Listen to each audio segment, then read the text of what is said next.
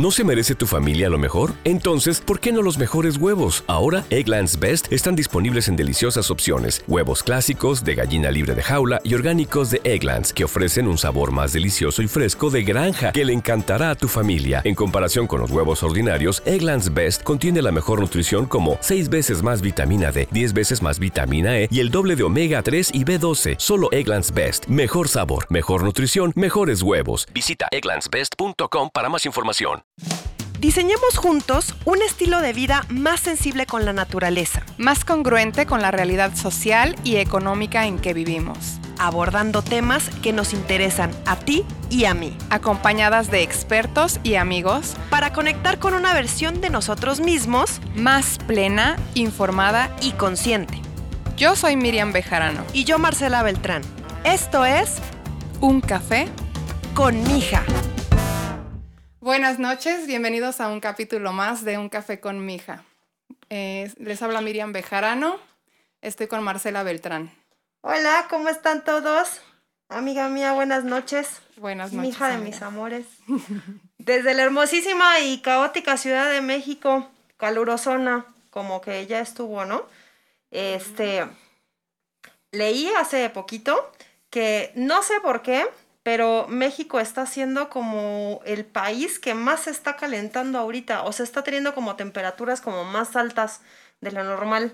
¿Por qué? Eh, creo, ahorita nos dirán nuestros expertos, a ver si nos ayudan, que es por nuestra posición en el Ecuador, así como en el planeta. O sea, está como interesante, pero también así de ya no frieguen, hay que hacer algo de verdad. Y pues bueno, hoy nos acompañan Héctor y Roberto. ¿Cómo están? Buenas noches. Este, pues bien, bien, buenas noches, gracias por la invitación. Este, pues como dices, bastante caluroso y ya casi casi se ve que vienen las lluvias. ¿Qué tal? Buenas noches. Sí, este, como menciona mi amigo, eh, trataremos unos temas acerca de eso y pues gracias por la invitación. Pues bienvenidos. Eh, Roberto y Héctor son ingenieros agrícolas de la UNAM FES Cotitlán Izcalli, ¿correcto? Sí, y van a platicar con nosotros un poco acerca de eh, los huertos. Eh, la sesión pasada platicábamos de ecoaldeas y pues bueno, un poco en, el, en esta idea de que a lo mejor está medio difícil mudarnos todos a una ecoaldea. ¿Cómo podemos en la ciudad adoptar un poco de esas prácticas eh, de autosuficiencia alimentaria, de, agricultura? Bueno, este, en mi experiencia personal he tenido mucho que ver con lo que son los huertos, en especial con que son los huertos urbanos. Eh, una definición que se puede dar para los huertos es como un espacio dedicado a la siembra o al cultivo ya sea de plantas, como hortalizas, frutales, flores o, este, o plantas aromáticas. El hecho es que tenemos en esta ciudad traspolar eso a zonas urbanas. Entonces, este, lo que intentamos es que las ciudades se vuelvan un poco más verdes en esa parte. Y yo, no sé si todos lo sepan, pero yo tengo una duda. ¿Qué son las hortalizas? Si no son verduras. pues es, es, una clasificación en la que se, o se busca englobar como a ciertas este, eh, plantas en sí. Como tal, las hortalizas eh, no están, en cuanto a clasificación, no sé, este, em, taxonómica, no están así como emparentadas em, por así decirlo, por, son una sola familia, por así decirlo, ¿no? incluye o abarca varias, varias especies y varias este, familias de, de, plantas. ¿Y qué tienen en común entre ellas? ¿Que se comen? Sí, al final de cuentas, pues ahora sí que casi casi todas las hortalizas pues, son comestibles. Sí, este, se podría englobar a plantas cultivadas y destinadas mm. al consumo para, para, sí, para las personas, para los humanos. Básicamente eso se puede decir las hortalizas. Y pues ahí puedes englobar lo que son hortalizas de hoja, de bulbo, de tallo, de flor o de fruto. Hemos, eh, podemos cultivar esos pues, y tenemos hortalizas de fruto como son el jitomate, de hoja que puede ser como la lechuga, el, este, la selga, el cilantro, de tallos puede ser el apio, de bulbos o de raíz puede ser este Cebolla, Jengibre. zanahoria. sí, sí, sí, jengibre exactamente, papa, también. Esa ya, esa ya es una clasificación ya de las hortalizas, se podría decir, pero las hortalizas se engloban como plantas cultivadas destinadas al consumo. O sea, por ejemplo, si el aguacate es una fruta, Sí, es un ¿Sí? fruto. ah, bueno, entonces, taxonómicamente Ah, vaya, está sí, bien. se le puede considerar como una fruta. entonces, ok, el aguacate es una fruta, pero si se cultiva, ¿es hortaliza? ¿Podría? Sí. Soné hacia Armando Hoyos.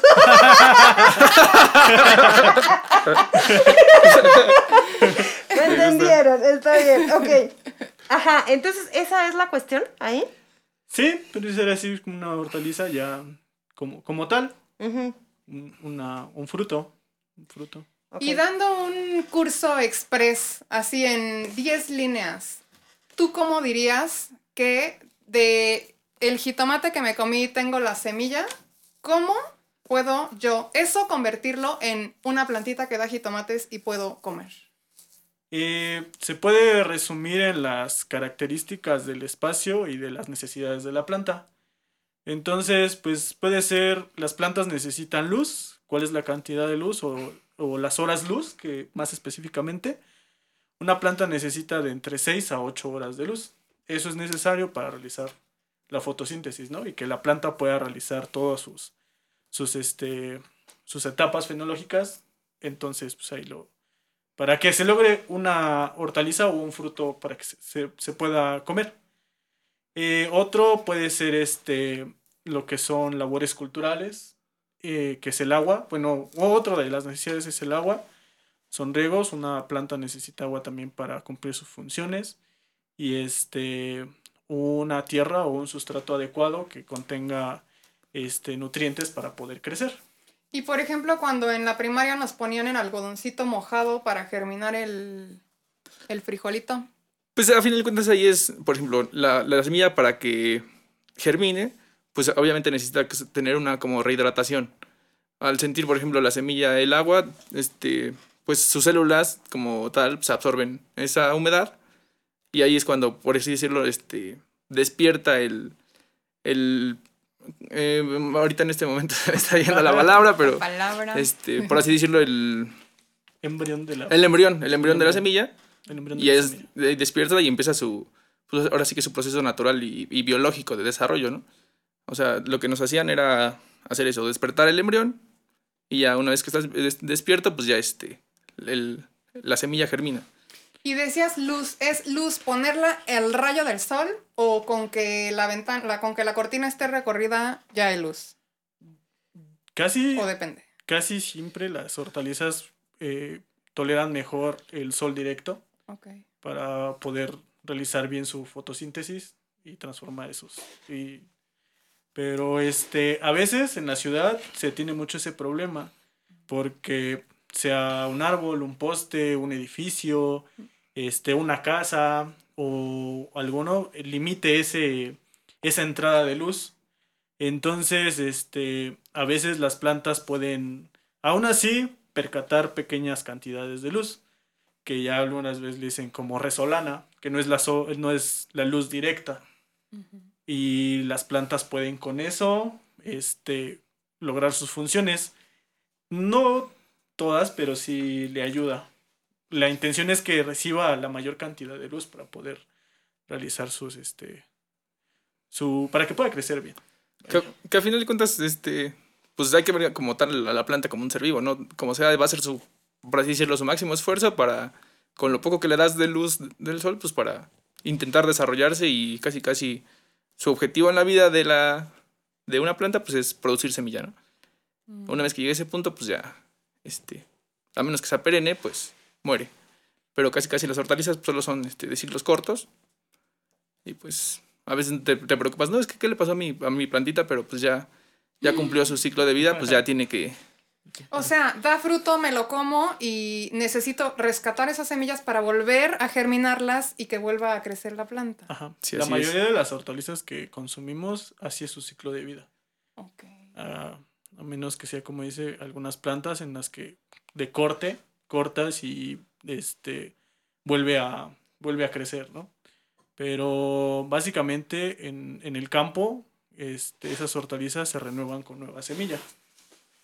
O sea, es igual, ves un jitomate, termina la vida del jitomate y se renueva con nueva planta. Lechugas igual, una sandía y así. A comparación, lo único que puedo decir, como los frutales, a veces se puede decir que hasta que la vida del, del árbol perezca, te seguirá produciendo. o sea, 100 años.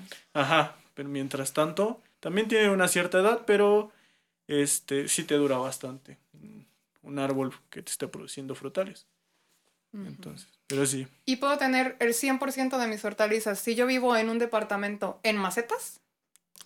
Claro, este, hay un- ah, lo que tratamos de hacer con las, con los huertos urbanos es que también se hable acerca de reciclar, ¿no? Entonces tú puedes utilizar cualquier contenedor, este, que esté disponible eh, para sembrar tus hortalizas. Obviamente cada hortaliza necesita un espacio, entonces dependiendo el, el, el hábito de tengas, crecimiento también, ¿no? y el hábito de crecimiento puedas colocar ahí tu planta. Te pueden servir los botes de, de, este, de, de, de algún producto, ya sea de yogur de esos de 4 litros, un bote de los de 20 litros, cajones, este, ah, todo el- contenedores que luego a veces que, que tenemos, ¿no? Los famosos guacales Claro. han sido un recurso muy, muy utilizado. Sí, aparte son baratos. So- socorrido el que vende guacales, ¿no? Sí, ¿no? Cuando, Sí, claro. Que a final de cuentas, por ejemplo, ya más a la pregunta que decías de dónde estaría bien, cuál sería lo idóneo, pues ya ves que siempre se trata, o se habla en la actualidad mucho de azoteas, que es a final de cuentas el lugar en donde les da el sol, este, pues una buena parte del día, o si no es que todo el día, pues no hay, no hay mucho que las cubra, y es ahí donde se recomienda pues que se hagan como tal, como tal los huertos. Sí, por eso. ah, Perdón. Regresando a eso, pues sí, justamente es eso, ¿no? Tu espacio debe tener, contar con esa disponibilidad de luz o la mayor cantidad de luz que se pueda. Que también pues tengas lo que es agua. A veces pues sí sabemos que pues, vamos en la ciudad y le abres al grifo, ¿no? Pero en ocasiones a lo mejor el grifo lo tienes abajo, lo tienes arriba y pues a lo mejor hay un pequeño contenedor del agua para poderlo, poderlo tener, ¿no? Y no hay también manera como de controlar que no sea un exceso de agua, por ejemplo, en temporada de lluvias, que algunas hortalizas no ahoguen la planta o como, vaya, como se diga. Sí, sí, sí.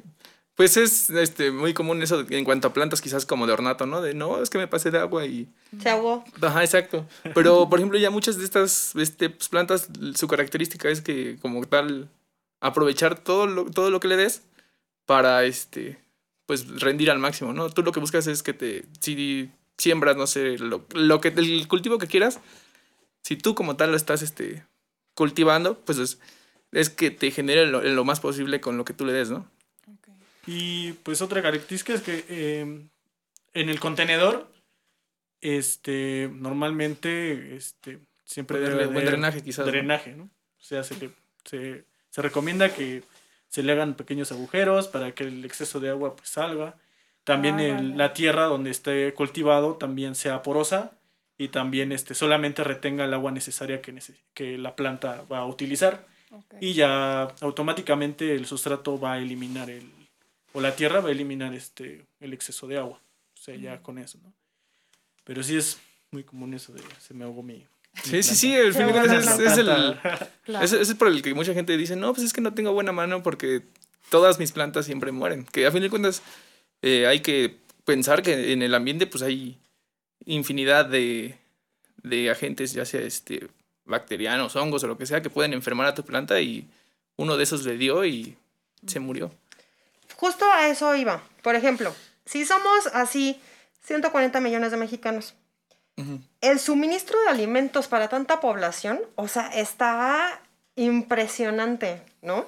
Entonces, entiendo que el, el- digamos que el chiste para hacer huertos urbanos es tener esta cuestión de autoconsumo, ¿no? Y, va a ayudar eh, desde zonas rurales hasta en zonas urbanas, ¿no? Que es donde no tenemos como esa, eh, pues que está tan, tan al alcance, digamos, el tener cuestiones de cosecha y siembra y etcétera, ¿no? Pero a lo que decías, que a la gente que se nos muere el cactus, o sea, ¿de dónde? Así. Le- levante la mano a quien se la ha muerto. Sí, o sea, se ahoga el cactus. A nosotros, Sí. a pesar de todo, a nosotros. De verdad. Es que eh, en esta vida todo es posible, al final de cuentas, ¿no? Entonces, ok, los que así que tenemos acá nuestro, compramos un helecho cada semana porque se muere y todo el show. O sea, ahí ustedes qué onda. Como ingenieros agrícolas, eh, ustedes dan como las asesorías a la gente porque, por ejemplo, yo, que soy de las que se nos muere el cactus, es demasiada información, ya sabes, y no tenemos así como facilísimo, no tenemos la educación y no tenemos como esta cuestión de, o sea, se nos hace como hasta complicado. Si tenemos a duras penas una plantita ahí en una esquina, ahora tener un huerto, ya dices, no manches, o sea, ya no sé qué carajos hacer. Sí, que a veces hasta dicen de no, o sea, si ves que se está secando, ponle agua. Pues suena súper obvio, ¿no? Pero Sí.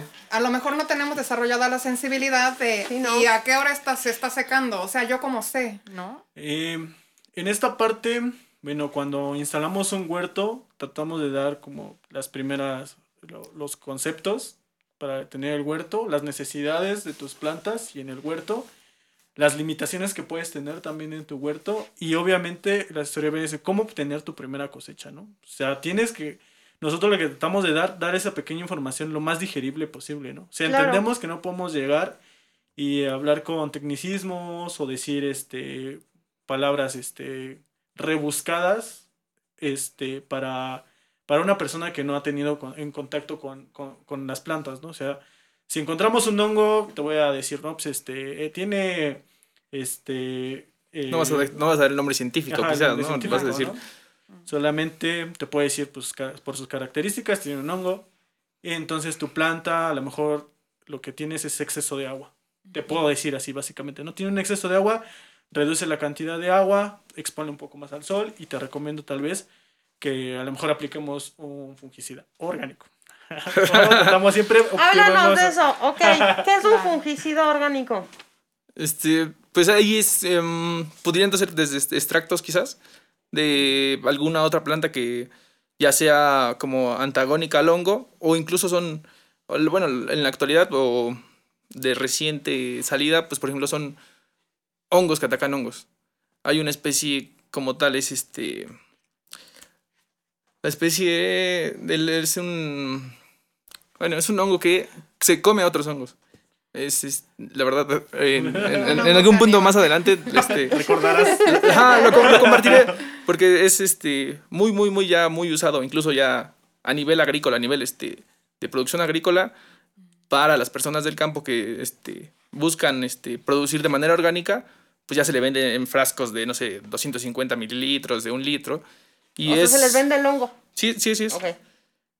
se les vende como tal el hongo este pues en, en embotelladito ya tú nada más este pues, tú le dices no pues una tapita en en tantos litros y así aplicas Sí, pero sí todo eso va en base a lo que nosotros tratamos de, de dar. Es una clase y es lo que les tratamos de dar, ¿no? O sea, tu planta la siembras de esta manera, va a crecer en tantos días. Obviamente nosotros por experiencia ya te decimos a los cuántos días va a salir tu planta, ¿no? O sea, si te va a sorprender, ¿no? Que digas, ay, en ocho días te va a salir la primera plantita. ¿Cómo es que, posible que que, a final de sepa, no? cuentas hab- hablando el caso de los huertos por así decirlo el el primer consejo que se les debería dar es no te preocupes si una planta se te muere Exacto. A final de cuentas, el- la, la onda de producir como tal a gran escala, pues es de que son hectáreas, hectáreas y muchísimas plantas se te van a morir en, en todas esas hectáreas.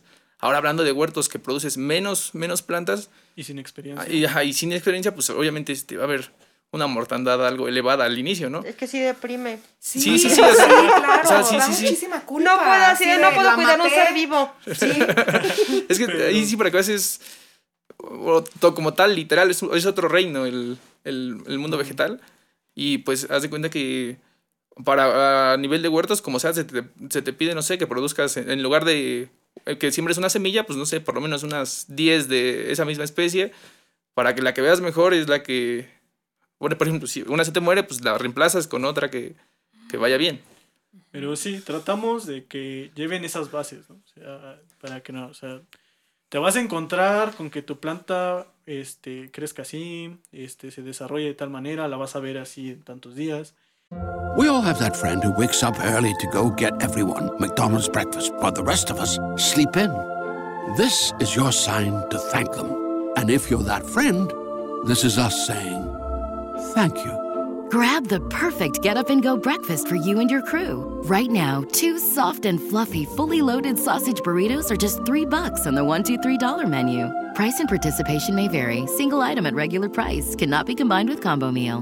Ba-da-ba-ba-ba.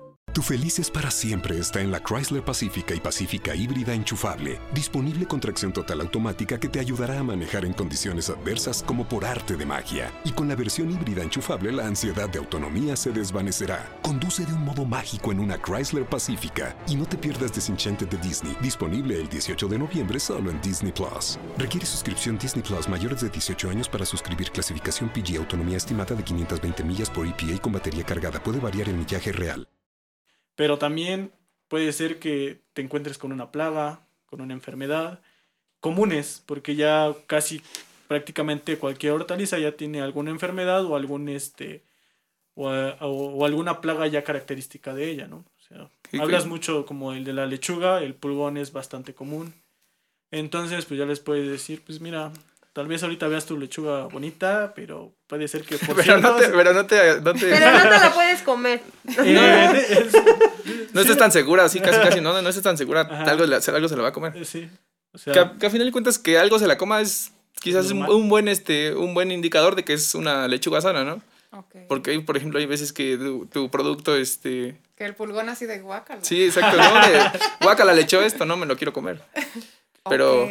este Pero ¿Cómo pues ya no te la comes tú, se la come el pulgón. Pero y por ejemplo, si pongo a la lechuga y la siembro junto al anís estrella, o sea, hablando locuras yo, Sí. que no tengo idea, o sea, hay una manera natural de defender de los de las plagas, del no sé, los ah, animalitos depredadores, o sea, hay una manera, digamos, orgánica, no sé si esa sea la palabra correcta, de defenderlas. Hay para hay mucho mucho muchísimas cosas que se pueden hacer así como em, prácticas y tecnologías, ¿no? Que puedes aplicar. Por ejemplo, para en el cultivo de jitomate. El, jitomate lo atacan muchas plagas del suelo. Y, por ejemplo, ¿qué, se, hacen en el jitomate? Pues, por ejemplo, le siembran otras, otras plantas. Por ejemplo, he visto mucho que siembran jícama, o jícama, este, jamaica, alrededor de... Porque la jamaica es de alguna forma un repelente para esas plagas del suelo. Y es así como eh, ir viendo cómo, eh, cómo ubicar tus plantas para que de alguna manera, estas son como repelentes, las pongo aquí como en una barrera exterior, para que las que están al centro, pues no, este, no sufran de, de ataque de, de plagas en sí. Yo por eso siento súper eh, importante sí tener cierta instrucción claro. por ese tipo de cosas, porque no puedes tú así como que este decir, ay no, mira, voy a plantar aquí lechuga, luego zanahoria, luego papa, luego no sé qué, o sea, la verdad es que sí se tiene que tener una instrucción al respecto y ahí son ustedes como los, los expertos que van y checan primero el espacio, qué es lo que se puede hacer en el espacio y después cómo poder plantar eh, y cosechar y cómo cuidarla, ya sabes, es como todo integral, o sea, creo que no se puede hacer sin una instrucción como así. Sí, es como un esquema. Es Claro. dibujado desde la primera parte, como lo mencionas, el espacio, después hay que sembrar. Nosotros siempre tratamos de que, que el que va a sembrar, este, que al principio sean las hortalizas más, este, por así decirlo, más fáciles. Encontramos el caso, el caso del rábano, el caso del cilantro, eh, el caso de la lechuga, de la selga, que son plantas que este, son muy eh, nobles, por así decirlo. muy Era lo que te iba a decir, ¿cuáles son las plantas idóneas para empezar? Así de alguien que no tiene ni idea, así de, ok, quiero tener mi huerto urbano en mi departamento, así con cuáles se empieza. Rábano, cilantro, acelga, lechuga. Son básicos. Y bueno, tendencia porque te puedes hacer una ensalada. Una buena ensalada, un buen sándwich. Ya Sí, con eso no puedes me gusta la destilar. selga, Hasta un, pero hasta un pozole. Y ya para, digamos que eso, aparte porque te va enseñando un poco de experiencia, tratamos de que vaya paso a paso, te vaya formando una experiencia, vayas conociendo esas primeras plantas. Posteriormente, con plantas un poquito de más dificultad. Eh, ante eso, digamos, una, un, un rábano en un mes ya lo puedes cosechar. Una lechuga en unos tres meses ya la puedes cosechar. Igual que el cilantro en un mes. Sin embargo, pues pues en un jitomate hasta los tres meses ya te está... Dos meses, empiezas a tres cosechar, meses ¿no? ya empiezas a cosechar. Ok. Y pues ahí ya llevan otros labores como poda, tutoreo. Entonces, este, va paso a paso, ¿no? O sea, no le puedes aventar, este, alguien que empieza que ya un, sí, pues un jitomate o un cultivo que ya lleve más, este, más tareas. Es, es complicado, ¿no? O sea, siempre empieza con algo sencillito. Y que lo vean, que lo sientan tangible, ¿no? Que ahí Sí, está y sí, que vaya viendo, ¿no? Porque es importante, a veces siembran, muchos eh, empiezan con las semillas y a veces pues no hay no hay este, Continuidad, quizás. sí no hay continuidad o ven que la semilla no no, no germinó por X Se razón desaniman.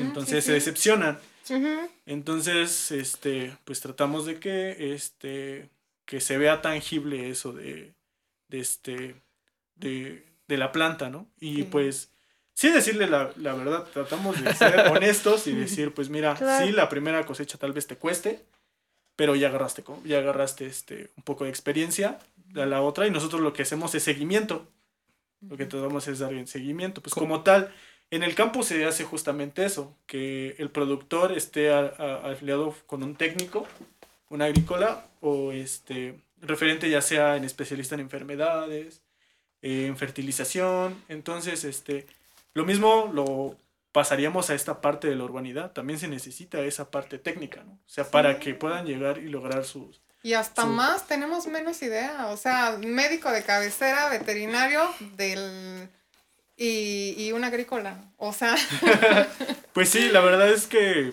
pues sí, vemos y podríamos decirnos que... eh, La experiencia los- es vital en sí, ¿no? Y son los doctores de las plantas, ¿no? Sí, ya dicen. sí, sí, sí. Sí, a fin de cuentas, en, en- ponle, tú te rifas tú solo, no sé, uno o dos ciclos haciendo esto. Ya te surgieron muchas dudas, que en, en ese momento dices, mira, le pasó esto a mi planta, le pasó esto a aquello. Y ya es cuando dices a alguien que tiene el conocimiento, tiene la, eh, la teoría, pues es le- te puede decir, no, pues este puede pasar por esto, este cambia, de- deja de hacer estas cosas, ¿no? Como decía, de dale más sol, este, menos riegos, ese tipo de cosas. Pero te digo, la experiencia es vital. Dicen, me- nos decían muchas veces los profesores, ¿no? La verdad es que te puedes ser experto en un cultivo, no sé, después de uno, dos, tres ciclos. Obviamente depende de, de lo que tú, el tiempo que le, que le des. O sea, no, no te quedes con, bueno, ya lo regué y ya me fui, ¿no? Sino hay veces que pues, ver, ver casi, casi cada cambio de día a día con tu cultivo, ver, ver cómo ha cambiado. Y es, es lo que te digo, o sea, hay huertos que pueden, no sé, 15 minutos, ya, ya le hiciste lo que tenías que hacer, eliminar hojas secas o regar o, o checarlo a final de cuentas, ¿no? Estar ahí al pendiente y pues es, es así como se va uno este, volviendo experto. Y por ejemplo, el eliminar hojas secas es algo que primera vez en mi vida que menciona alguien. O sea, ni idea, ¿sabes? De cosas así tan básicas Sí, que sí, hay sí. que hacer. O sea, sí, no, no, se necesita muchísima formación. Afortunadamente están personas Sí. como No, pero ustedes quizás, que- quiz- quizás en algún punto es, te digo, no, no uses como tal eh, ese término porque en, el- en este, en este punto, de este, desde este punto estás diciendo, no, pues es que es mucho, pero te digo, es cosa de que, que tú te adentres y veas que no, pues de a poco va siendo poco lo que te falta por saber, ¿no? O sea, sigues el sigues lo que son tus prácticas de, de tu cultivo y de a poco vas viendo, no, pues nada más es por esto, es por esto, por aquello. Experiencia en Sí, sí. como mucho aprendizaje Sí, así es. empírico. Ujú. Oye, y por ejemplo, esta cuestión de la comida a cero kilómetros, que digo, un huerto urbano, o sea, más cero kilómetros no puede ser. Exacto. ¿Qué opinión les merece esta cuestión? O sea, ¿por qué no puedo este, querer acá eh, un melón de Tailandia? Bueno, en mi opinión personal, este, la opción de los huertos tienen, tiene varias cosas. Una es, este, algunas lo, lo hacen como una forma de liberar estrés. Otros Este, terapéutico, ¿no? Sí, totalmente. algunos como una parte de terapia. Bueno, sí, relacionado, terapia, ¿no? Otros para este el autoconsumo y otros para la venta. Este, o sea, tu excedente lo puedes vender, ¿no? Eh, pero tener un huerto, este, que te pueda apoyar a lo mejor en pequeña, en, en, en, en tu economía, es este, es como mm, válido. Sí, es un factor. Es un factor de sí. Yo siempre Claro. lo veo como esa parte, ¿no? O sea, a lo mejor cosechaste esta vez este un kilo de jitomate y viendo los precios que últimamente luego salen tan variables del jitomate que se pueden disparar y salir muy altos, en ese momento ya te ahorraste ese kilo de jitomate y a lo mejor ya compras otra otra otra cosa, ¿no? Que al final de cuentas deja, deja un poco, quizás, está la parte de la economía, pero al final de cuentas está siempre esa frase de es criollito, ¿no? Este, este- esta cosa sabe así porque es criollita. O esta cosa está así porque es bien, bien fresco, ¿no? Estamos aquí en el campo y...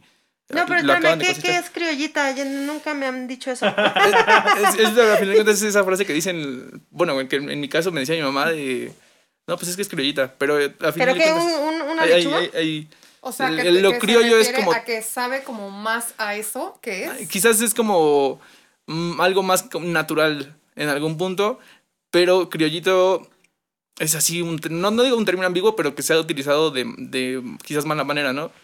Este, por ejemplo, en, en, en el caso de la agricultura, eh, ¿qué es criollo? A final de cuentas es una combinación, ¿no? Ujú. Pero en este caso de la agricultura, criollo es como algo más nativo, algo más del lugar. ¿Sí? Al final de cuentas es como, este maíz es criollo, pero por ejemplo, si vamos a algún lugar, ese maíz es nativo de ese lugar. Ese, ese maíz es este, originario de ahí, por así decirlo. Sí, ahora ya este, pues nos vamos a, a a mi idea base, ¿no? Que es, que, ¿cuál es lo bueno del cero kilómetros? Es que, pues, tu producto es súper fresco. Al final de cuentas lo acaban de cosechar a, no sé, a, Sí, a tres pisos, a tres pisos arriba de ti o a, a la vuelta de la esquina en, en el huerto que está ahí, ¿no? Es la frescura quizás que tú en algún punto hayas visto cómo se, cómo se produjo ese, ese producto. Es como, siento lo, lo esencial porque, pues por ejemplo, ya los tipos de agricultura, pues vamos a lo que se dice agricultura convencional, monocultivos quizás de un solo cultivo con cantidad, no sé, in- indecible de, de los productos que le echan, ¿no? Para, para garantizar pues la producción o la calidad que en algún punto lo que tú vas a consumir al supermercado, pues te ofrece, ¿no? Y es decir, como que justo por el volumen que se hace, ahí sí no te puedes arriesgar a una plaga y tal, y entonces vengan los pesticidas y vengan hasta los fertilizantes este, como químicos o no sé. Oigan, sí es cierto que en el súper, es que escuché una leyenda urbana. Sí. Este, así cuando vas al súper y ves la naranja así bien, este, Brillosa. bien brillosa, ¿qué le ponen? Eh, será. ¿Pero qué será? Mm, No recuerdo bien. ¿Cera de qué o qué? Pues es así como una cera líquida que igual es para casi casi se vea pone bonita. se pone en muchos productos mm, un tanto para que sea bonita, pero otro tanto es para que aguante más tiempo en, Anaquel. en anaquel. Porque, por ejemplo, si han visto las naranjas que se llenan luego de un polvo azul, verde, ese es así como un hongo, a final de cuentas. Que, que es lo que se busca. En, Protege. uno la compra y no sé, una, mm, una semana, menos de cinco días ya le está saliendo ese, ese hongo. Es buscar que eso le pase lo más tar- Tardado Ajá, posible. Así es. O sea, ¿es bueno o malo o X? Es- Ahí en ese caso yo digo que es un X porque, pues por ejemplo, la, la naranja no te vas a comer la cáscara. Exactamente. Y como tal, podría decirse que al interior de la naranja, pues es Intacto. sería, sería inocua para la- esas- ese tipo de ceras. También se hace en, en otros productos, por ejemplo, el jitomate, se hace un lavado y también se aplica, Cera. pero a final de cuentas es para este, pues prolongar la vida del, de anaquel del, del producto. No es en algún grado tóxico, insalubre, o sea, no nutritivo, algo. Hasta, Fíjate No. que en ese caso, ese tipo de productos sería como el que menos debería preocu- preocuparte en sí. Porque al final de cuentas, este, son como eh, productos derivados de algo orgánico, por así decirlo. En ese caso, este, cera, pero hay como ácido cítrico que obtienen como tal de la cáscara de la naranja, quizás, y a, la- a veces la aplican. Son, pueden ser bio, bio, este, Pueden ser productos bio, bio- bio- por así decirlo, orgánicos. Ajá, naturales, pues. productos naturales. Perdón, perdón por andarme trabando. es que es- esto de, esto de Así somos, está, así estamos todos, Sí, tú no sí, te sí. preocupes. Y ok, entonces ya tengo mi huerto. ¿Y qué pasa con los desechos? O sea, yo estoy en mi departamento y entonces quiero empezar este como el, el ciclo, ¿no? Entonces ya empiezo a consumir y tengo mis desechos eh, orgánicos y esos, ¿qué onda? ¿Los puedo aventar a una composta? ¿Para qué me sirve una composta? Más o menos igual, así como brevísimo, ¿de qué se trata o cómo, cómo se hace? Bueno, este, para empezar, bueno, la composta, este, va a ser como que el proceso de biodegradación de esa materia orgánica, lo que nosotros tenemos como materia orgánica, ¿no? Que son los residuos de la cocina, principalmente frutas y verduras. Y entonces van a actuar ciertos organismos para que se descompongan esos materiales en formas más simples y que las plantas los puedan absorber. Entonces, normalmente la cocina va a ser ese banco de, de materiales orgánicos que van a ser frutas, verduras. Eh, en, en- se pueden utilizar básicamente todas las frutas y las verduras. Hay excepciones o con cantidades un poquito menores que son las grasas, huesos y pues carnes, ¿no? Esos porque generan olores y atraen ciertos, este, pues animalillos indeseables, ¿no? Y pues O sea, es- no se compostan a huesos, carne, ni nada de eso. que, Lácteos. se- que se Lácteos. procura a final de cuentas, se procura que no, no se, este, porque su descomposición obviamente es muy diferente a lo que es, por ejemplo, carnes y huesos. Eh, es un proceso más largo de descomposición que lo que son, este, eh, organismos, este, vegetales. Este, lo que estábamos hablando, no sé, este, es más tiempo, al final de cuentas. Sí, y produce malos olores. Además de que, bueno, yo, yo pienso en algún punto de que en una de esas es una bacteria, pues come carne y tú ahí moviéndole, pues puede ser peligroso, pues también para... ¿Para la salud? ¿A poco? Sí, sí. Sí, bueno, sí Cáscara se- de huevo. Cáscara de huevo, sí. Sí, se Sí, puede sí, hacer. Puedes utilizar cáscara de plátano, de jitomate, zanahorias, betabel, pero sí, normalmente, este, lo que son huesos, grasas, y este, y... Sí, también nada más. Lácteos. Que al final de cuentas... Lácteos. Lo que pasa es que, bueno, en el caso de las grasas, este, puede hacer que se retenga mucho más humedad y por eso te digo que genere mucho más olores. Normal otra vez, Mm. los huesos que tardan mucho tiempo en degradar. O sea, sí se pueden utilizar, pero Que tratas de que picarlo lo más posible, que se haga lo más pequeño. En algún podca- podcast posterior, este, pues también se puede mencionar que sí se aprovechan los huesos, pero por ejemplo de, de inicio pues hay que quemarlos, hay que eliminar como esa parte de como de grasa y dejar solo lo que es como la parte mineral del, del ¿A hueso. poco? O sea, ¿los puedo que meter al horno para que se puedan compostar? No, o sea, casi casi a fuego directo. Es a fuego directo. Incinerar. Ajá, incinerar y pues queda casi como... Así le avientas las cenizas nada más un- de un- la carne. Ajá, sí, un, ¿Del un un- un material así como, pues es duro, sigue siendo el hueso, pero ya está poroso, ya está más seco. Es como Y ya carbón. en ese punto es cuando pues, tú lo, lo maceras, lo haces polvo. Y, es, y ese polvo, pues obviamente la ceniza, Sí. pues la que Y bueno, es muy, para muy... que tú puedas realizar una composta, bueno, le dices pues una composta urbana, por así decirlo, una composta urbana. Tú lo puedes realizar también en un contenedor, puede ser en un, en un bote, una cubeta, en una tina. Este, básicamente va a ir una, una pila de estos productos, bueno, de estos materiales. Debe de haber una relación entre, por así decirse, materia verde y materia seca para la aportación de ciertos nutrientes al convertirse en una composta. También se utilizan mucho las hojas de, este, las hojas secas. A Esa es la sí- materia seca. Sí, esa las es la hojas. materia seca. Ajá, Materia verde, pues sí podría ser lo que son los, los este, Residuos vegetales. residuos vegetales, así. para eso todo que sean verde. Materia seca pueden ser mi cepillo de dientes de bambú. Ajá, Sí. sí, exactamente. Materia seca, digo, hojas. Puede ser un poco, el, eh, pueden ser el cartón, el acerrín, pero también este, deben, con La proporción quizás, ¿no? Que no tengan tintas, porque pueden, al compostearse, pueden este, diluirse y ahí generar ahí un problema también tóxico. Tanto O sea, para- periódico ni de chiste. Ajá, Periódico, exactamente, sí. que- pero Bueno, es que el problema es la tinta en ese caso. Ajá, la tinta. La- obviamente, como dice, la tinta. Pero bueno, ahí en el, el caso de las compostas y del tamaño y de todo eso es también ver, por ejemplo, tú qué, qué tanto o qué cantidad cada cierto tiempo vas sacando de este, residuos vegetales. Porque, por ejemplo, dices, no, pues yo diario, yo casi casi tengo una dieta vegetariana, ¿no? Y, y saco muchísimos vegetales. Pero hay, hay veces, por ejemplo, yo en, en- en mi caso acá particular y muy reciente, bien. este, em- empecé con una, con una cría de lombriz.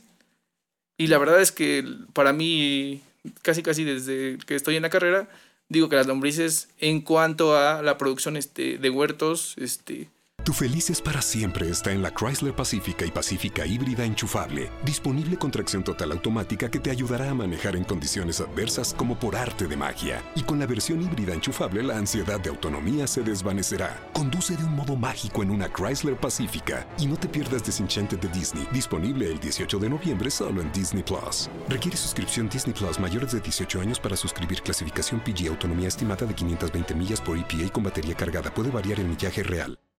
Mary redeemed a $50,000 cash prize playing Chumba Casino this year. I was only playing for fun, so winning this was a dream come true. Chumba Casino is America's number one social casino experience. It's serious fun. With over 80 casino style games to choose from, you too could win life changing amounts of cash. Be like Mary. Log on to chumbacasino.com and give them a whirl. That's chumbacasino.com. No purchase necessary, void or prohibited by law. 18 plus. Terms and conditions apply. See website for details. The voice in the preceding commercial was not the actual voice of a winner. Pues es como la maravilla. Yo así lo veo. Y pues lo que te puedo decir es, por ejemplo, tengo ahí mi cría del, del lombriz en una cajita de plástico porque, este, pues busco que no se... Las lombrices lo que te exigen es humedad. Y en una caja de plástico, pues este, esa humedad se mantiene un poco más de tiempo que en, quizás en otro tipo de, de, este, de contenedores. O sea que es mejor tenerlo en una caja de plástico que en una de madera. Sí, Eh, para, a mí me gusta para el caso del de, te digo, específico de la lombriz, sí, porque te digo, esas necesitan humedad para moverse, para, para vivir necesitan un poquito de humedad. Y, por ejemplo, si tienes tu composta, lombricomposta, ¿se llaman? Sí, sí, sí. Y le puedes echar chiles, por ejemplo. O Sí, sea, son no, un no poco- así o irritas a Son un las Así poco le susceptibles. da colitis a la Sí, no, no. A- a- hay así como literal, por ejemplo, el brócoli y la coliflor, dicen que ese tapa su tracto digestivo y obviamente pues se mueren sus, ¿A sus lombrices. Sí, sí, al final de cuentas yo, este, pues re- realicé, a- así, hace poco realicé la compra de, de mis lombrices y, por así decirlo, esta persona pues tenía más experiencia en cuanto a la cría de lombriz. Me dice, no, pues este, así de, de plano elimina quizás este... Así les Brócoli. está haciendo daño. Ajá, brócoli, brócoli, brócoli, coliflor. La lombriz está inflamada. sí, sí, sí. Podría decirse que, que todo, todo este, pues ne- tiene su, su punto de, por así decirlo, que puede hacerle daño, puede ser benéfico. En ese caso es el evitar esos productos, mantenerlas con humedad. Y pues aquí les comento eso de, para mí es una maravilla porque sí producimos en mi casa, pues somos este, cuatro personas. Este, la comida, pues este, siempre sale, no sé, un kilo y medio, dos kilos de, de residuos vegetales. A mí la verdad es que me, me sorprendió porque digo, pinches las lombrices así son, son muy pocas. Porque sale mucha, mucha este, residuo vegetal. Y ya, no sé, las dejé ahí tapadas una semana. Ya levanto la tapa y ya se, ya se acabaron lo que, lo que les dejé.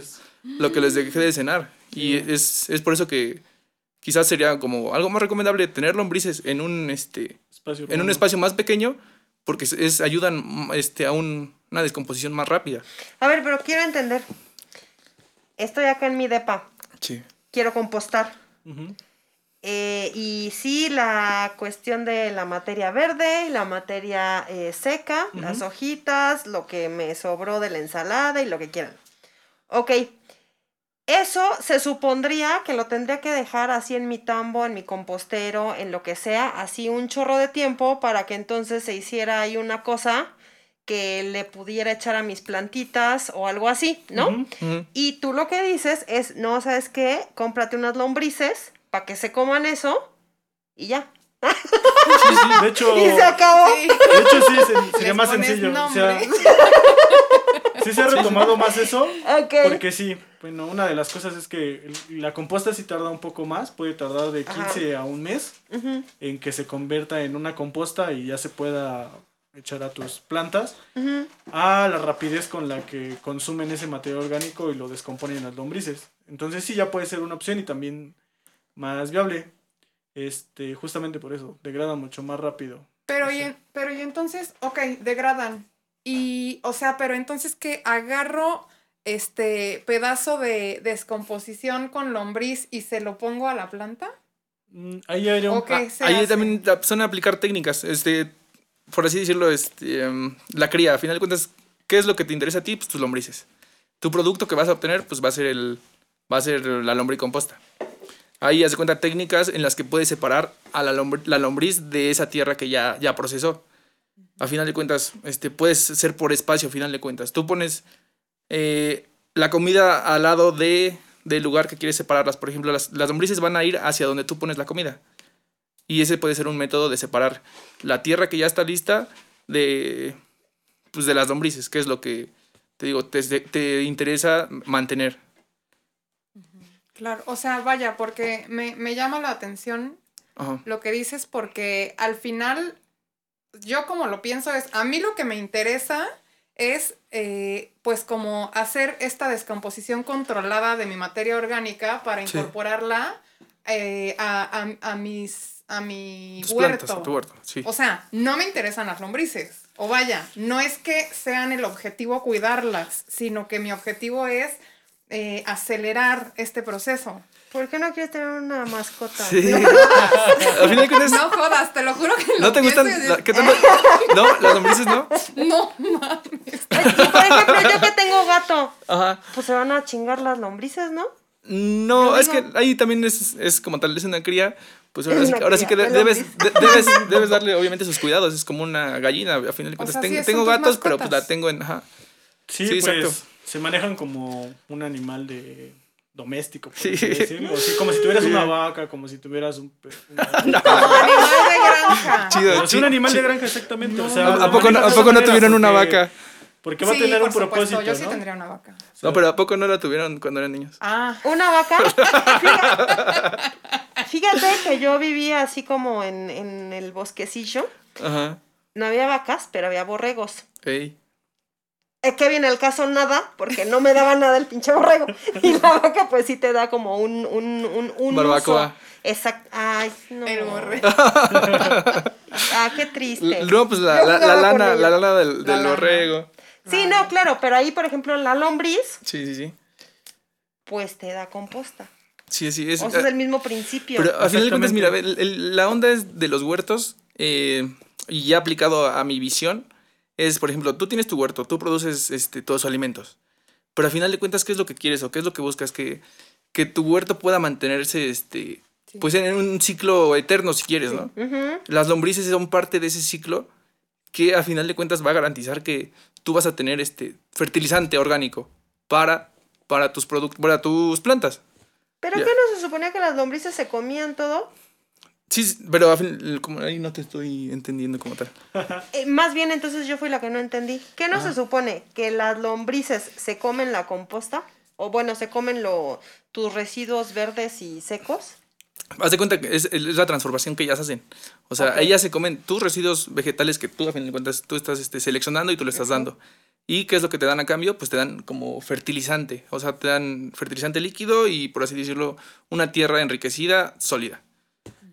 Ok, ya. O sea, no se la comen como tal. O sea, así de que O sea, tú tienes las- tu compostero y tienes tus lombrices y se comen todo y ya no hay nada. Así No. de ya, destapas ya lombrices. No, no, no, a final de cuentas, Gordas, Sí ya. pasa. La verdad es que sí, en, real es- en realidad es eso. Cuando menos lo esperas, las lombrices terminan. ya acabaron. todo. O Pero a sea, fin- pero en pero- realidad o- Ah, entiendo es una que lo que transformación pasa como tal de la se materia. lo comen y lo cagan. Sí, Y así entonces es, lo que así ves es. ahí es la popó de la lombriz. Ajá, Exacto, efectivamente. Y eso es Exacto. lo que es como el fertilizante para. Efectivamente. Mm, Exacto, exacto. ya, Por ok. eso Sí. no se inflama. No, se inflaman No, pues si le das brócoli. verdura, pues cómo. Sí, Si no. le das brócoli, coliflor y todo eso. Sí, se pueden inflamar. Sí. Pero sí son opciones. Era lombriz panzona. Y bueno, vienen estas opciones porque, bueno, cuando pasa el camión de la basura, pues prácticamente tú quieres dividir tu basura orgánica de la inorgánica y termina siendo lo mismo, ¿no? Porque Sí, no, este yo, o país. sea, Luego, el camión no- ni siquiera trae separador de, de basuras. Y Y bueno, da yo igual. digo, no, no culpo a los de los de la basura porque así es el sistema de, de, de, de recolecta de basura. Entonces, no importa mucho, llegan y pues este al, al final va a llegar al mismo lugar. Sin, aunque tú te hayas gastado el de poderte separar la basura. La opción es esa, tener, generar tu propio residuo. Es que realmente lo realizamos a veces sin darnos cuenta. ¿no? A veces echas una cascarita en el jardín y la misma naturaleza hace un, com- La un descompone, compostaje, ¿no? un des- una descomposición. O sea, la, la naturaleza hace esa, ese compostaje. Sea, Ujú. algo, no solamente nosotros descubrimos la manera en que lo hace la naturaleza y ya lo replicamos de esa manera. Y entonces la intención pero, de aquí de esta manera es que entre más pequeña sea la parte de que aportas a este al- bueno esta materia orgánica, más fácil se puede degradar. O Entonces, sea, eh, pico Ajá. Ajá, lo que echan. Ok. Sí, pero digo, más o menos nuevamente retomando, o sea, si tú tienes residuos en tu casa, pues empieza con una capita de materia seca, las hojas, posteriormente una capita de, de frutas, verduras, si hay este materia verde como pasto o algo así, puedes volverlo a colocar, luego otra materia seca y luego otro de materia verde. Y puedes hacer una pilita de no más de un metro y este pues dejarlo dejarlo ahí. Ahí el proceso es aerobio o sea es indispensable Solo eh, dando vueltas, dando dándole vueltas. vueltas. y que se esté aireando para que tengas un, una composta de buena calidad y se y los microorganismos que actúan ahí puedan degradar más rápidamente el, el material por eso o sea si es tardado te digo que puede tardar desde 15 días hasta un mes y la opción que dice O incluso más, ¿no? Roberto ajá, puede, a veces puede tardar más entonces la opción que dice Roberto también es muy viable porque tienes un, un animal que come bastante eh, y, y en muy poco tiempo, entonces puedes obtener ese, ese producto mucho más rápido. Que igual no necesita que lo saques a pasear ni nada de eso, ¿no? sí. No, al final de cuentas son, es lo que te digo, yo las amo, soy fan, fan, fan, fan. Sí, no, al final de cuentas, este, ver las lombricitas así, chiquititas, blanquitas, y no sé, menos Verlas dos... crecer. Ah, exacto, verlas crecer. No. Y ya después, como dicen, no, este, una lombriz panzona, ah, ya va a tener este, sus huevecillos. Y... ¿Ves así las embarazadas y todo? Sí, sí, sí, al final de cuentas sí se les, sí se les hace un, Pancita. este, una, una, una pancita. Y... Vaya, qué observador. Sí. Sí. las tienes bien controladas. ¿Cómo se, ¿Cómo se reproducen las lombrices? Las lombrices son hermafroditas. A final de cuentas, como tienen para dar, a como para que les den. Sí, sí, sí. Órale, obviamente, obviamente, obvia- obviamente no se pueden pues, autofecundar, pero pues necesitan dos lombrices pues para, O sea, con quien se deje. ajá, y ya pues ponen un, un huevecillo que de ahí salen, no sé, de, dicen de 4 a 12 lombrices nuevas. O sea, se habla de que Oye, pero ¿cómo se ponen de acuerdo cuál es el hombre y cuál es la mujer a la mera hora? Si Pues, los dos o pueden dan y de los dos. simultáneamente. ah, puede ser así, así es, creo yo. O Porque sea, los dos son los dos. Sí, o sea, más que nada como que tienen esa compatibilidad, siento yo, en cuanto a la posición de sus órganos Sexuales. sexuales, para que en ese, en ese punto, pues, este, Pues va a depender de la naturaleza de que haya más. de que les guste Sí, más, ¿no? Si va a haber más. sí, de la preferencia, exactamente. Entonces, puede ser que, eh, no sé, haya mucho más hembras. Vamos a generar un, un macho para que. El macho dominante. Ajá, entonces pues ya. Y si hay exceso de machos, pues vamos a generar más hembras. Vamos a transformarlas en hembras, ¿no? O sea, pero si son hermafroditas, ¿hay hembras? No, no, no, a final de cuentas ti- tienen, tienen los dos, los dos sexos al, al Pero- mismo tiempo, ¿no? Ok, o sea, como en son, roles. Sí, son ser- hermafroditas, por así decirlo, no son ni machos ni hembras, son hermafroditas. Sí, y bueno, más bien generan como roles. Ah, ok. Sí, sí, sí. ok. Sí, así sí. de 18 Nutella a la composta. No, no, no. O sea, imagínate. Son, son, creo que son peor que los conejos ahí en ese caso. Ajá, son- Sí, son. O sea, todo el tiempo andan acá poniéndole las no, lombrices. no tanto por eso, sino por el. A fin de cuentas, por la tasa de, de reproducción es, es rapidísima, ¿no? Este, es lo que te digo. O sea, de un solo huevecillo salen de 5 a 12 o incluso más, incluso menos. Y es, ahora- ahora te digo, se necesitan dos individuos y de dos salen, te digo, muchos y muchos y muchos. Ahorita no, no tengo así como una cifra bien, bien, pero sí triplican su, triplican o Su multiplican su población pues muy, a muy altas tasas. Oye, Ah, y hablando entonces de, de la Nutella en la composta. ¿Qué onda con el aceite de palma? ¿Qué pasa ahí? Pues es que es, mira, ve ahí, ahí para que veas, es una devastación. mm, Es que quizás es, es verlo muy este, de un lado, ¿no? No tanto devastación, sino es quitar este, extensiones muy grandes de selva, por así decirlo. Porque se da en el trópico la, la palma de, de aceite. Creo que es africana la, como tal la palma de aceite. Se trajo aquí a regiones tropicales.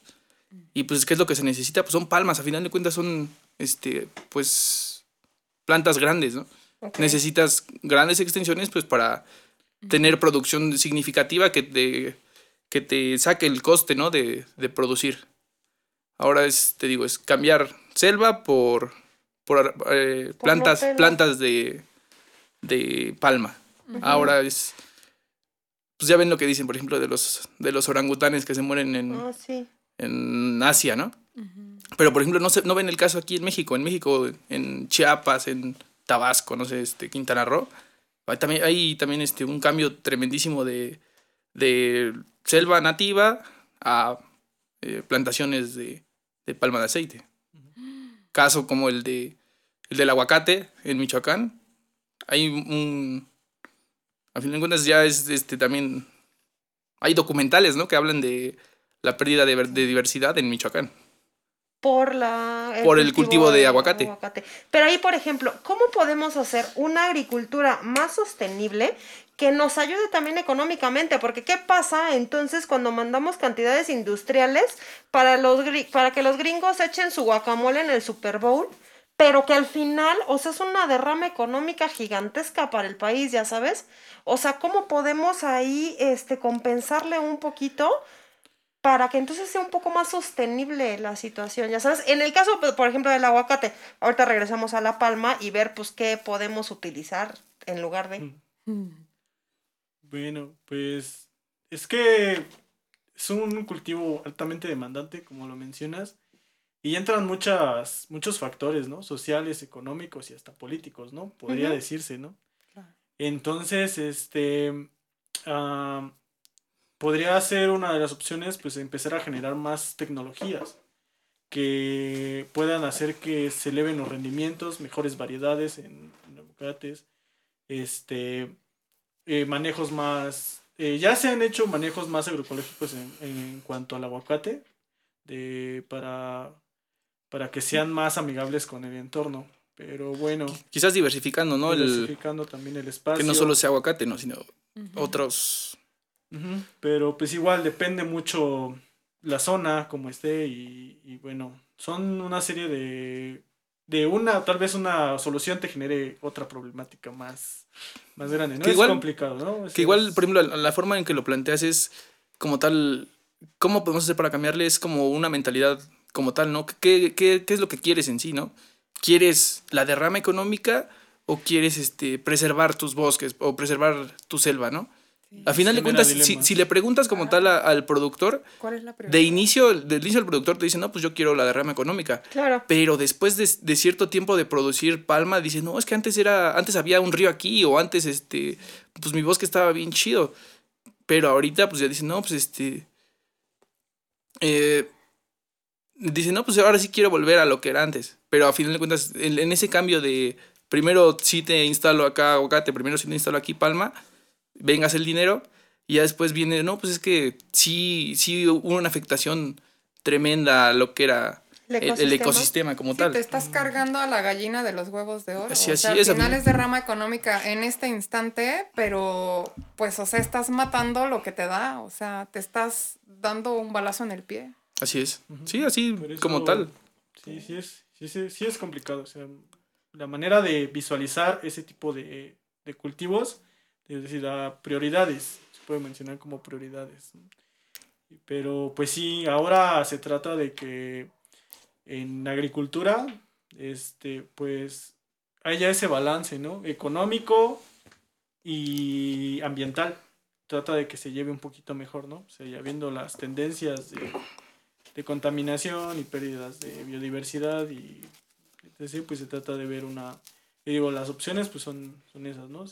Mejoramientos, tecnologías y pues mm, es que la verdad es que yo soy amante del aguacate, entonces pues también entro en, entro en dilemas. Tú sí, tus tacos échale aguacate, con la Sí, torta échale sí, aguacate. cosechando Pero tal vez es el, pues yo tengo mi, mi, mi árbol de aguacate, ¿no? No el, vamos a tumbar todo esto y a, Sí, y a sembrar hectáreas y hectáreas y hectáreas de lo mismo, pues por, al final, o sea, la tierra, pues no, no puede dar como solo una cosa, ¿no? Sí, exacto. Y Yo vi una, eh, un proyecto de cultivo de aguacate, pero que era, en los árboles estaban en maceta.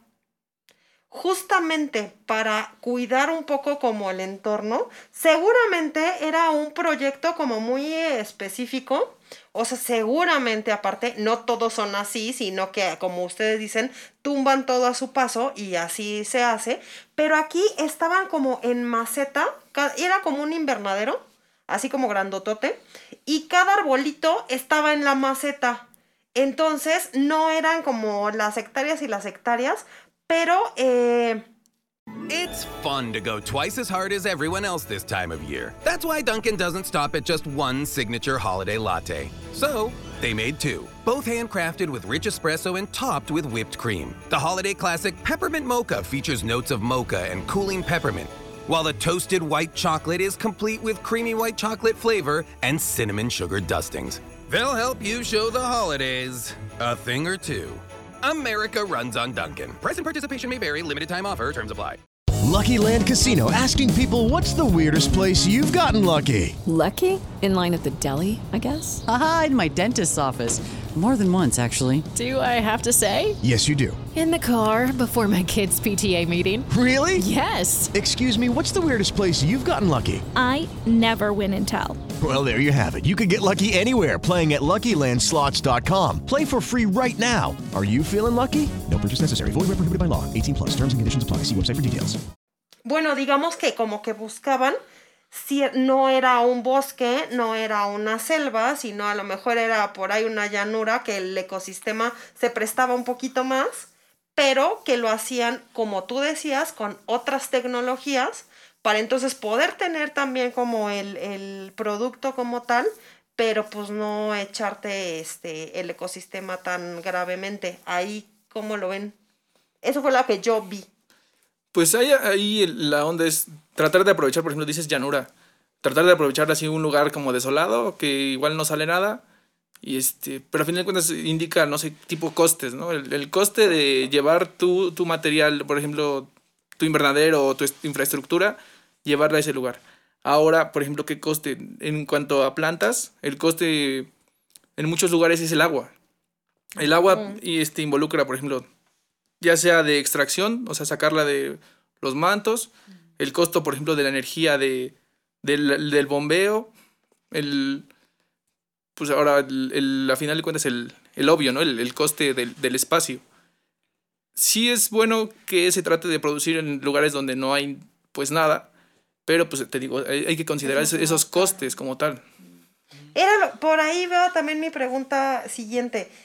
¿Qué tipo de agua, ya volviendo un poco a nuestro huerto en nuestra casa, qué tipo de agua podemos utilizar como para las plantitas? Porque, eh, o sea, no le voy a echar así el agua que tomamos y tampoco le voy a echar el agua, o sea, ¿cuál es el agua para riego? Es a lo mejor pregunta muy básica, pero ¿cuál podemos usar? O sea, Pues- ¿puedo así de, de la lluvia de poner mi cubeta y de ahí como para no utilizar el agua potable y así? Sí, De la lavadora con mi detergente biodegradable. sí, se puede usar. De hecho, sí. Ahí va enriquecido, a final de cuentas, lo que sale de la lavadora. Y bueno, sí se puede hacer agua de grifo, de hecho es la, la recomendable. Es más usual. Sí, es la hasta para... Bueno, en algunas zonas hasta para beber, ¿no? Hasta para bañarse a veces. Este, para bañarse y todo eso. Y sí, el agua de lluvia pues es lo, lo, lo mejor, ¿no? O sea, al fin y al cabo las, las gotas de lluvia a veces atraen partículas de algún elemento y ya puede ir enriquecida esa, esa agua, ¿no? O sea, puede venir con un poco de nitrógeno y este, sí, puede ser con esa. Entonces, la opción también en esta parte de, de, este, de hacer que sea un círculo o una, este, tu, tu huerto, ya sumando el huerto, la composta y ahora reciclar agua, también puede entrar, ¿no? Algo que se le conoce como cosecha de agua. Pero igual también depende de tu estructura en tu hogar. Pero bueno, esas prácticas se hacían antes, cuando no se, no se tenía un sistema como tal de, de, este, de drenaje o de tomas de agua, ¿no? Sacabas tu cubeta cuando estaba lloviendo y esperabas a que se llenara, ¿no? Tu cubeta con agua y ya lo usabas así. Si te daba para las plantitas y otras, pues para el uso personal, ¿no? Bañarte o lavar los trastes, ¿no? Y se pueden seguir usando, ¿no? Ya si quieres algo más profesionalizado, pues te pueden hacer un depósito, que tu forma tenga una forma de... Que, este, ahí viene el comercial, ¿no? Y un sistema hidráulico ahí para captar esa agua, ¿no? Se depende. Y este, pero sí, eh, creo que el agua de lluvia, por eso es este, eh, cuando es el agua de lluvia, pues bueno, es súper bienvenida el agua de lluvia en, tu huerto y en tus plantas. Es... a fin de cuentas, cualquier insumo que venga así como gratis, que llegue, que llegue a ti, pues es obviamente bienvenido, ¿no? Claro, sí, sí, sí, sí. sí. Y, ok, está la idea del huerto en mi casa. Y yo sé, Héctor, que tú trabajas en un proyecto hermoso que tiene que ver con hacer esto a nivel comunidad, en donde pues ya permite que sea un espacio eh, con mayor extensión y de hecho como que hasta involucrarse a nivel eh, vecinos, pues tal cual, ¿no? O sea, la participación comunitaria, todos involucrados en ese proyecto, en ese objetivo común. En este aspecto, en tu experiencia, ya probado, lo hiciste, has cosechado de ahí, ¿qué, qué tan viable es replicarlo en cada colonia de la, de, la tierra o de la ciudad? Sí. O sea, ¿qué, cómo, ¿cómo es tu experiencia? ¿Qué dificultades? ¿Qué beneficios? Cuéntanos. Bueno, este. Hace rato te digo, los beneficios del huerto. Eh, han sido, han sido muchos, no tú los puedes utilizar o dirigirlos, ¿no? Ya había mencionado que podían ser como terapéuticos, pueden ser como medicinales y en este caso de comunidad. Eh, pues cuando tú te enteras esa parte de que eres de barrio, a veces te dicen eso, eres de barrio, a veces encuentras muchas, muchas, este, eh, somos de barrio porque pues, en el campo no crecí, crecí más en la parte de la ciudad entonces tienes ese sentido, de pertenencia que compartes con otros amigos, ¿no? Ese sentido de pertenencia. Y a veces, este, eh, ves, la, ves a tu colonia y a veces invade la parte gris, siempre. Mm, casas, este, edificios, todo se transforma. Y ves que cada vez hay más pérdida de, de, de espacios. espacios.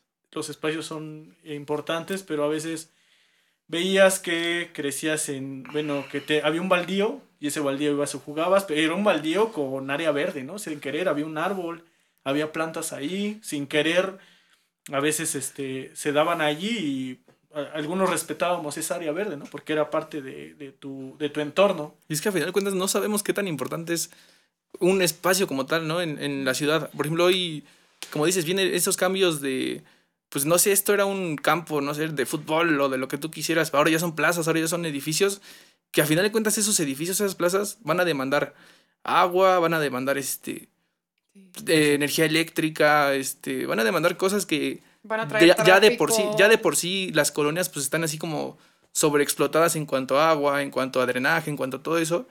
Y es, es ahí cuando no vemos qué, qué tan valioso es este, un espacio cuando, en este caso en el huerto, pues puedes producir pues para esa pequeña colonia o para esa calle incluso nada más, ¿no? Para los que casi casi siento es como se ve más este eh, se vería más este viable quizás, ¿no?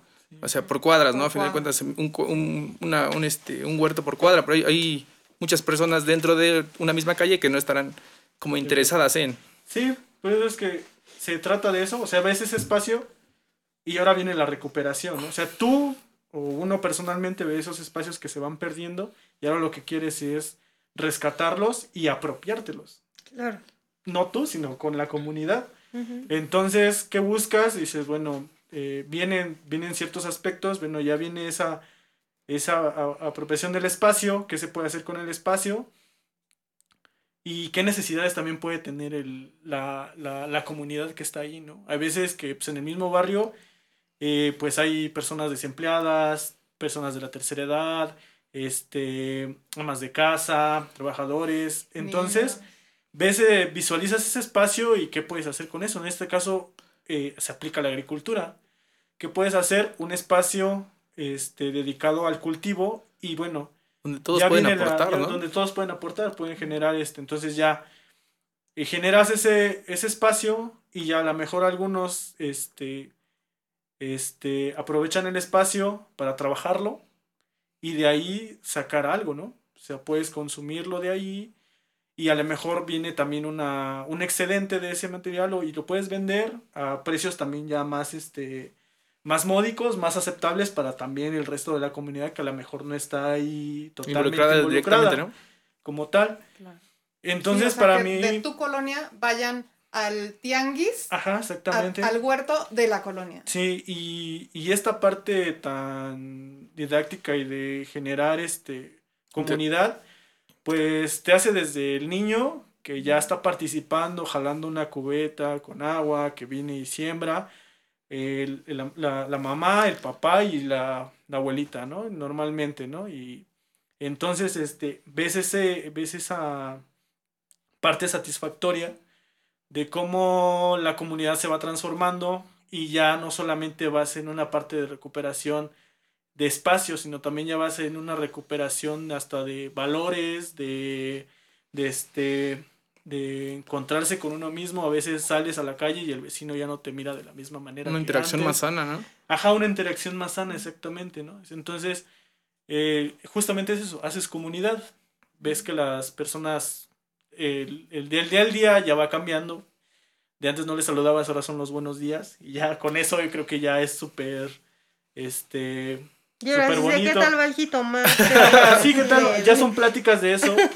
Y bueno, y luego de ahí vienen relatos, vienen historias, viene rescate de. Vienen. Ahora ya viene el rescate del espacio, ahora viene el rescate personal y histórico del espacio, ¿no? Oye, pero yo tengo ahí una pregunta. ¿Cómo te puedes apropiar de un espacio? Si y quiero pensar que es un espacio público, Sí. ¿ahí cómo se le hace? Bueno, es que a veces, pues lo que nosotros conocemos como baldíos, ¿no? O sea, ni lo tiene ni el, ni el vecino, ni lo tiene el, el municipio, Una ¿no? palabra paracaidistas, ¿no? Ajá. Paracaidismo. Puede, puede ser. Pero, pero entiendo que de hecho el municipio para las zonas eh, pues, habitacionales sí exige que haya áreas verdes, que no las haya, Ajá. pues No- ok, ¿no? no- no pero sé- tiene que haber escuela, tiene que haber áreas verdes y tal. No, Es no que sé qué onda en cuanto a tu experiencia, pero por ejemplo ya ves que se da mucho eso de junta de firmas y ese tipo de cosas como métodos de presión contra el Estado, por así decirlo, en contra de la de quien dirige pues, el desarrollo municipal y ese tipo de cosas. No sé qué tanto en, en cuanto a tu experiencia, si se ha dado eso de Es que es juntar firmas o, o cómo es el... Es que justamente es eso, ¿no? Hacia la falta de espacios te genera que encuentres uno tú. Y a veces, o sea, digo, puede ser el baldío, puede ser que el vecino tenga un espacio ahí que no ocupa y ahí también se pueda realizar. Este, puede ser, digo, el jardín, puede ser del, del, del vecino, ese espacio, un baldío acá. Que a final de cuentas es, propia. es partir como de lo legal, quizás donde sí puedo entrar, entro y ya este, Ajá, o sea, es el lo abro a final de cuentas para que Sí. todos los Y demás participen, ¿no? Es el espacio público y tú de alguna manera pues tratas de, de que ese espacio público se vea bien. O sea, a veces eh, es basurero. Esos espacios que están ahí son basureros, tiraderos y a veces tienen focos de infección. También puede ser que haya ahí, que es el paso de, paso de las personas y pues que ahí se congregue este, eh, la delincuencia, algo así, ¿no? Entonces, si tú transformas un espacio y pues de alguna manera lo apropias, no tú, sino con la colonia, pues ya ves que ese espacio se transforma, a lo mejor ya sin querer, ya se, ya, ya hiciste presión y ya se iluminó ese espacio, ya lo van a visitar más, entonces van una serie de cosas ahí entrelazadas. Eso está lindísimo. Ajá, Sí, entonces, este, entonces cambias, ¿no? O sea, este, poco a poco vas cambiando el entorno de tu, de tu espacio, ya sin, sin este, Sí, que, en que- comunidad. que a fin de cuentas que el, que el cambio que, que tenga sea aceptable tanto para la comunidad como pues, para el municipio o, el- o los encargados de ese, de ese lugar. Y de acuerdo con tu experiencia, ¿es viable replicar lo que tú estás haciendo en tu comunidad, en cada rincón de la ciudad? Pues yo diría que sí. y bueno, lo vemos. Es que es hermoso. Lo vemos. Hay un ejemplo acá en Canal Nacional, en, sí, sí, en sí. Xochimilco. También tenemos ahí unos este, conocidos. Fuimos a conocer tu- su proyecto. Y están en la recuperación del canal. Del canal. O sea, históricamente este, te interesa más ese canal que monumentos. puede decir que Totalmente, sí. O sea, Sí, porque te da una mejor identidad. Entonces ya es un canal que tiene cientos de años. ahí se pasaban las. Ahí se hacían chinampas, ahí pasaban este las los este Las trajineras, las por así trajineras. Es el hábitat del ajolote que se está perdiendo. Entonces, bueno, ah, con luchas y todo, este, y con la participación de los, de los vecinos ahí, pues se trata de recuperar ese espacio. Y ya, este, pues ya viene este, la participación de, del municipio, bueno, de la delegación y eso, con todo, y empiezan a, a hacer esos espacios, ¿no? En Azcapotzalco también hay recuperación de espacios de un baldío donde también la comunidad participó y eso, ¿no? O sea, sí los hay, pero sí quisiéramos que fuera más, ¿no? Porque, digo, la urbanidad ya no nos da tanto, tanto este, tanto chance, ¿no? O sea, ya es, se planea la ciudad para edificios, casas, eh, centros comerciales y se le deja un metro cuadrado para un área, para recrearse, ¿no? O sea, ya ni siquiera para que te dé sombra, a lo mejor ya ni siquiera el paradero ya no, ya no lo piensan más que un área para, este... Para que no se vea gris. Sí, para que no, ajá, pero realmente la necesidad de, de- de áreas verdes, en este caso, o de recreación, son súper importantísimas. Entonces, Oye, y por ejemplo, ok, ¿qué pasa con los... no encontramos un baldío así en cinco cuadras? La opción viable serían las azoteas, ¿no? ajá, Pero una, para tener una azotea verde se tiene que tener ciertos eh, requerimientos de construcción para la azotea, bla, bla, bla. No es, o sea, no construimos los edificios o las casas pensando en que va a haber una azotea verde, así de sencillo. ajá. Entonces, va, no se puede tanto. Entonces ponemos los cajones para siembra, ¿no? Eh, los cajones o los que me comentaste que eran eh, más altos por si tenemos este, mascotas y todo este show. Ahí no es tan en comunidad, pero sí se puede hacer como en cada casa en cuestión de azotea, o sea, sí tener como tu cajón para, eh, para sembrar y aparte que tu maceta con tu limón, o sea, sí como recrear, ahora sí que subir eh, todo lo que nos chingamos de verde abajo para ponerlo arriba, que sería lo más justo. Sí, de hecho, e- esa es la, la intención de que, bueno, en el espacio tan, tan, tan pequeño que tengamos, pues podamos utilizar la mayor, eh, la el- aprovechar el espacio y que cada uno este, pueda tener este, eh, alguna hortaliza. Y bueno, también se puede decir que teniendo un espacio también como que familiarmente también puede haber esa... Claro, esa interacción ¿no? Sí, ya, ya también las veces- entra también eso de que pues a lo mejor ya la mamá nada más es la única que está cuidando las plantas. Como los Eh, animalitos. Sí, y de repente pues ya, ya ves que dices, pues ya empieza con el de mañana te toca regar. Pues a lo mejor empieza como primero te mandan y después ya empieza como ya hacerlo de propia Por manera. Ya, te quizás, ¿no? ya te preocupas, ¿no? Ay, sí, las plantas, sino mañana qué vamos a, Que, vamos a que al final de cuentas, en el hoy en día, esa interacción de la que hablabas también es muy, o hace mucha falta en las familias, ¿no? De, Ajá. del hoy en día, de, al final de cuentas, todos están en el celular y no hay esa interacción que, Totalmente. que debería haber. Entonces, esa es la invitación, ¿no? O sea, que haya una interacción con la naturaleza que pueda ser de autoconsumo, que pueda haber una interacción familiar que evidentemente, como dijiste Roberto, nos urge y que podamos tener una actividad que nos ayude al repito, al autoconsumo, al el hacer una actividad diferente que ayudemos también como al entorno hasta visualmente y pues que convivamos con la familia. Y entonces tiene muchísimas, eh, muchísimas ventajas y eso está increíble. Y mm, de verdad gracias por acompañarnos hoy, eh, eh, como exponiéndonos toda, toda esta eh, como nuevo panorama que sí podemos hacer en la ciudad, que sí está lindo, que sí es viable. Porque de repente nos cerramos y ya no sabemos cómo por dónde. Y esto en real sí lo podemos hacer. Entonces creo que es como la invitación con la que nos quedamos hoy de hacer algo más bonito en donde estamos. Sí. sí, A fin de cuentas, para los que nos escuchan, es como tal un deberíamos, ¿no? Sí. Un, un deberíamos hacer este. los O intentar, invitamos. ¿no? Intentar. Claro. Vale como toda la pena, totalmente. Sí, muchísimas, muchísimas gracias como por abrir esta puerta, por, por ampliar el panorama y, y darnos esta posibilidad que seguramente en muchísimas cabezas ni se nos habría ocurrido.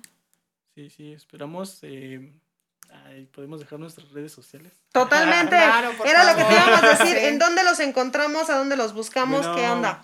Yo manejo una página que se llama Huerto Suculento. Y ahí, bueno, ahí damos también asesorías acerca de huertos urma- urbanos, muros verdes, eh, cultivos en general y también venta de plantas. Y pues este, ahí nos pueden seguir en Facebook y en Instagram, Huerto Suculento. Perfecto. Buenísimo. Pues muchísimas gracias a estudiodegrabación.com.mx por el espacio, por toda la, la- el apoyo eh, tan profesional y eh, también a Productores México. Y pues nos vemos en la próxima. Gracias por tomarse un cafecito con nosotros. Los esperamos. Muchísimas gracias. Buenas noches. Cuídense mucho. Esta fue una producción de Productores México, grabado en estudiosdegrabación.com.mx. Un café con mija. Lucky Land Casino asking people what's the weirdest place you've gotten lucky? Lucky? In line at the deli, I guess? Aha, in my dentist's office. More than once, actually. Do I have to say? Yes, you do. In the car before my kids' PTA meeting. Really? Yes. Excuse me, what's the weirdest place you've gotten lucky? I never win and tell. Well, there you have it. You can get lucky anywhere playing at LuckyLandSlots.com. Play for free right now. Are you feeling lucky? No purchase necessary. Void where prohibited by law. 18 plus. Terms and conditions apply. See website for details. Lucky Land Casino asking people what's the weirdest place you've gotten lucky? Lucky? In line at the deli, I guess? Aha, in my dentist's office. More than once, actually. Do I have to say? Yes, you do. In the car before my kids' PTA meeting. Really? Yes. Excuse me, what's the weirdest place you've gotten lucky? I never win and tell. Well, there you have it. You can get lucky anywhere playing at LuckyLandSlots.com. Play for free right now. Are you feeling lucky? No purchase necessary. Void where prohibited by law. 18 plus. Terms and conditions apply. See website for details.